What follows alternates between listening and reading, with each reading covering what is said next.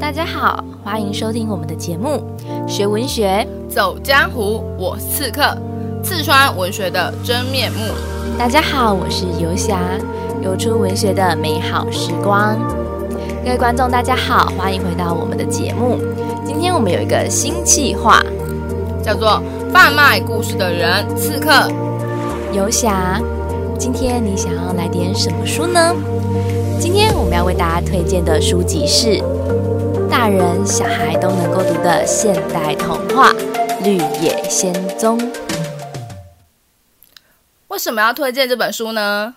因为我们最近刚介绍完《晚游六桥待月记》，而《晚游六桥待月记》里面有两个重要的主题，一个就是寻找自我，另外一个就是月景的趣味性。而《绿野仙踪》这本书的作者刚好讲过一段话，此刻，你知道是哪一句话吗？I know，他说呢，我想让这本书成为一种现代童话，让孩子们能在这本书中获得趣味与喜悦。不会感到忧伤或留下梦魇。那就让我们一起来欣赏这本书究竟带给我们怎样的趣味，以及教导我们如何寻找自我的过程吧。我想大家小时候应该都读过《绿野仙踪》吧，《绿野仙踪》就是一个还蛮脍炙人口的童话故事。没错，没错，我小时候真的超喜欢这本书的。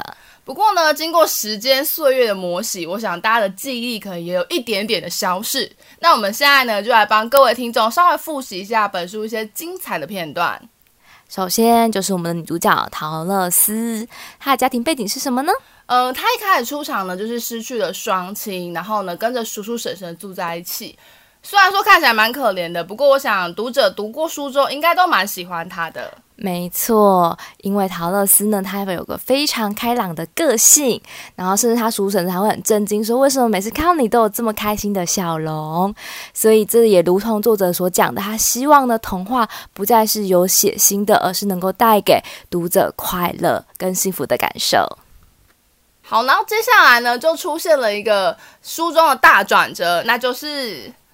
出现了龙卷风，没错，这个城镇突然出现了龙卷风。正常来讲，桃乐丝跟叔叔婶婶应该要去避难的。不过这时候，桃乐丝非常要好的狗狗托托被卷进了龙卷风。所以呢，他也就跟着要去救托托，然后就一起进了龙卷风里面。然后呢，接下来主角就开了主角外挂了。没错，他立刻降落，就压死了邪恶的东方女巫，并且获得了神秘珍宝，那就是银鞋一双。而这银鞋呢，其实还藏有着神奇的能力哦。那可能我们在书中最后才会发现这个银鞋的能力。不过一开始技能就点这么满，感觉蛮精彩的。没错，那我们期待接下来的故事吧。好乐斯就来到了这个陌生的国度，一个小女孩被莫名其妙龙卷风卷到陌生的国度，自然而然就会很害怕，而且想回家。对，所以陶乐斯就问了当地的居民。那芒奇金人和女巫呢，就相互看了几眼，望着陶乐斯，最后都摇了摇头。他们说道：“离这里不远的东方是一大片沙漠，从来就没有人可以活着走出沙漠的。”天哪，那要怎么办啊？我干脆去角落大哭一场好了。没错，所以桃乐丝就跟你一样哭了起来。然后呢，这群奇怪的人物在一起，他觉得好孤单哦。他的眼泪似乎感染了这群好心的芒奇金人，他们也跟着拿出手帕，不是要给桃乐丝，是自己要哭吗？对，他们也跟着哭了起来。这画面就是整群人哭在一起耶。对呀，然后接下来没想到呢，主主角就遇到他生命中的贵人，就是有一个老妇人，就把帽子拿了下来，然后用帽子的尖端在自己的鼻子上认真的数一。二三，忽然间帽子就变成一大块的石板，然后呢，上面写着大大的粉笔字，叫陶乐斯往翡翠城去。然后接着老妇人就把石板从鼻子拿下来，然后问道：“亲爱的，你就是陶乐斯吗？”“没错，是我。”“那么你就应该往翡翠城去，或许奥兹国王可以帮助你。”那接着陶乐斯就问到：“说翡翠城在哪里呀？”然后呢，女巫就回答道：“它就在奥兹王国的正中央，有奥兹国王所统治的。他就是我跟你提过那个力量最强的巫师哦。诶，我想问问题，你刚刚说到女巫，所以那个老妇人是女巫吗？对，那个老妇人其实就是北方女巫。所以呢，后来呢，陶乐斯还是非常的害怕。那个老妇人呢，就给陶乐斯一个神奇的吻。天呐，又加了一个技能在桃乐丝身上。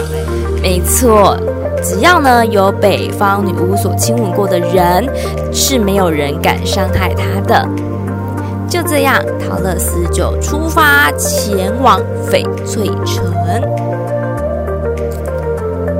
接着就开始进行到了桃乐丝在旅途中收集伙伴的过程，就像收集宝可梦一样哦。宝可梦，Let's go！第一个被收进神奇宝贝球里面的就是稻草人。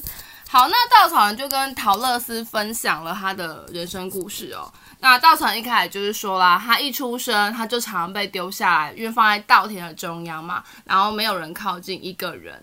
那一一开始那些鸟呢，都觉得他是人，所以都不敢靠近他。那直到有一天，有一个老谋深算的乌鸦，他就发现了稻草人其实就是稻草，所以说其实他不会有任何威胁。所以乌鸦就开始大方的去啄食稻草人所雇的那个玉米田哦。那并且就跟他讲说，诶。这个农夫竟然想用这种方式来骗我！我这么聪明、见识这么多的乌鸦，怎么会被骗呢？那有一只乌鸦这样做后啊，就一大堆鸟都跟着这样做了。于是稻草人就会觉得有点难过，他觉得他自己不是一个优秀的稻草人哦。那他觉得呢，他常常被当成是笨蛋一样，所以他心中最想要的一个愿望就是，他希望拥有一个好的头脑。那这样子的话，他就能够。证明自己的价值，他觉得脑子是世界上最值得拥有的东西。好，所以救下稻草人的桃乐丝就决定要帮稻草人找到一个头脑，所以他们就一起出发前往了翡翠城。这个呢，进入桃乐丝的宝可梦的呢，就是铁樵夫啦。好，铁樵夫的故事呢，非常非常的感人哦。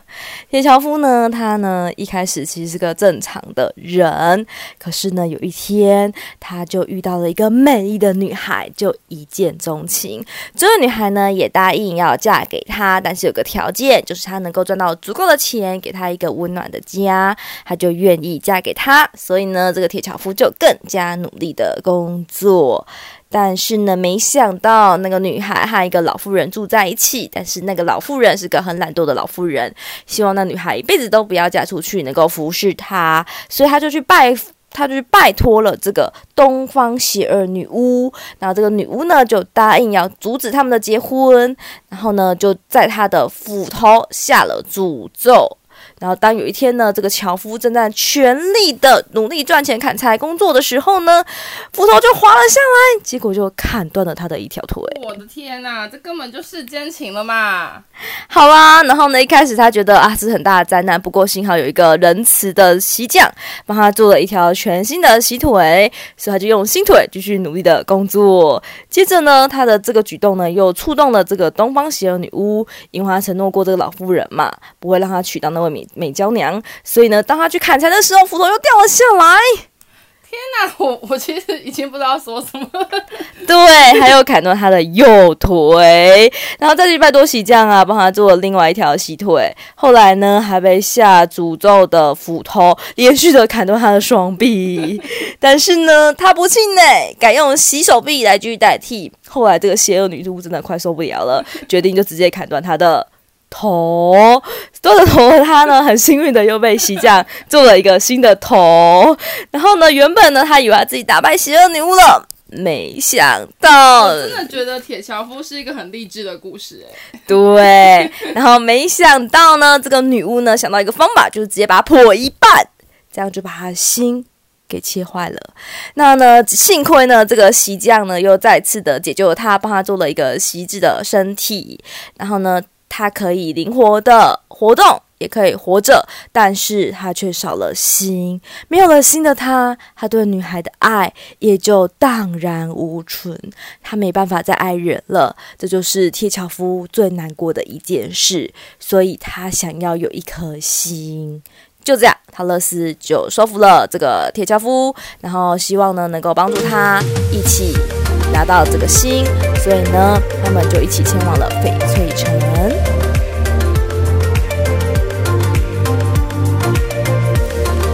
第三个收进陶乐斯宝贝球的，就是一只胆小的狮子。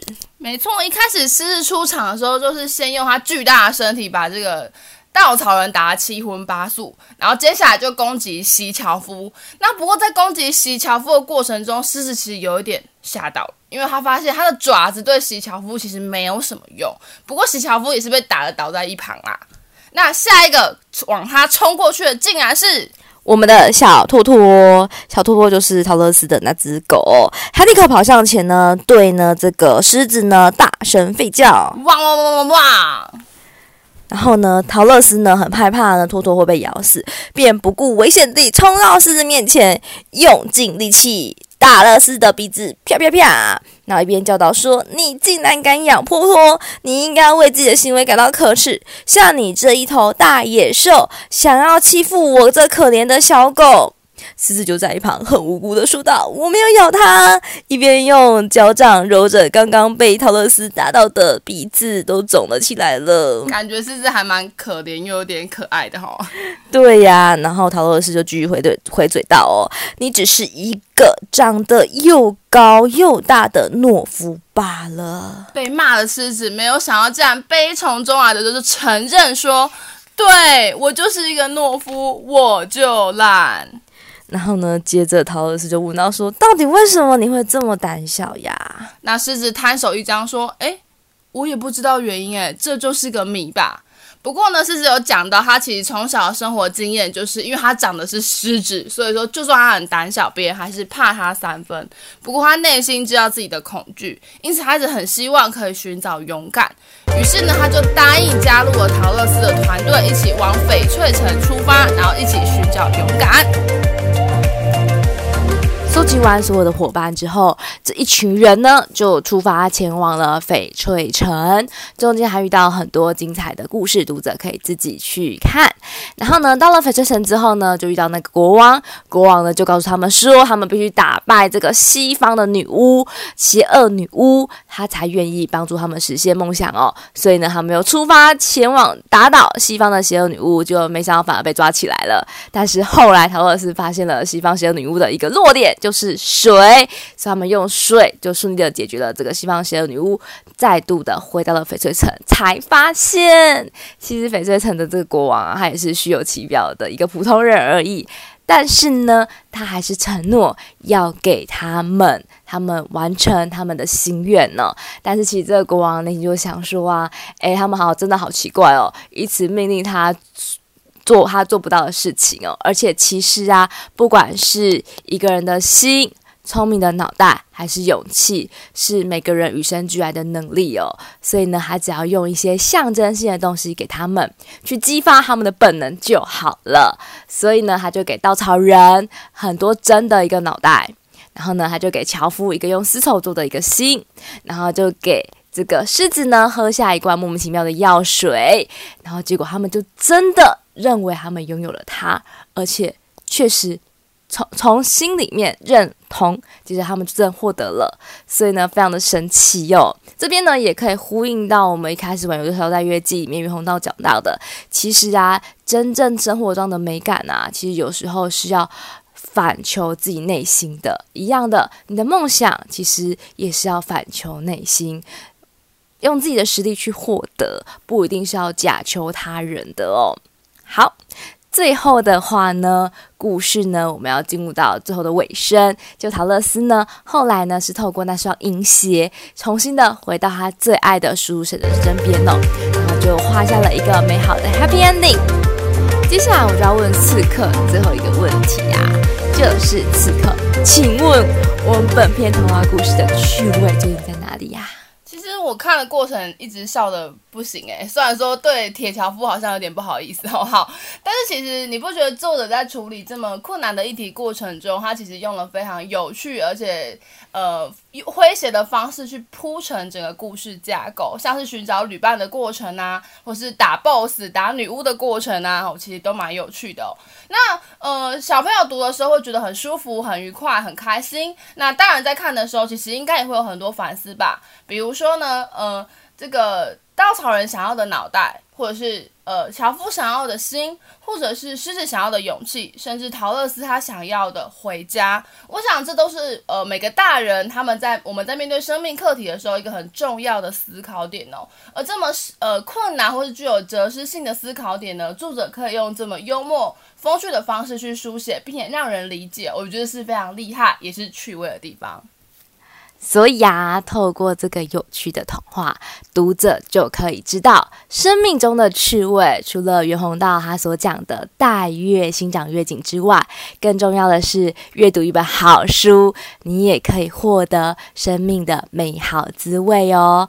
贩卖故事的人，我们今天的主题到这边结束。我是刺客，我是游侠，我们下回见，拜拜。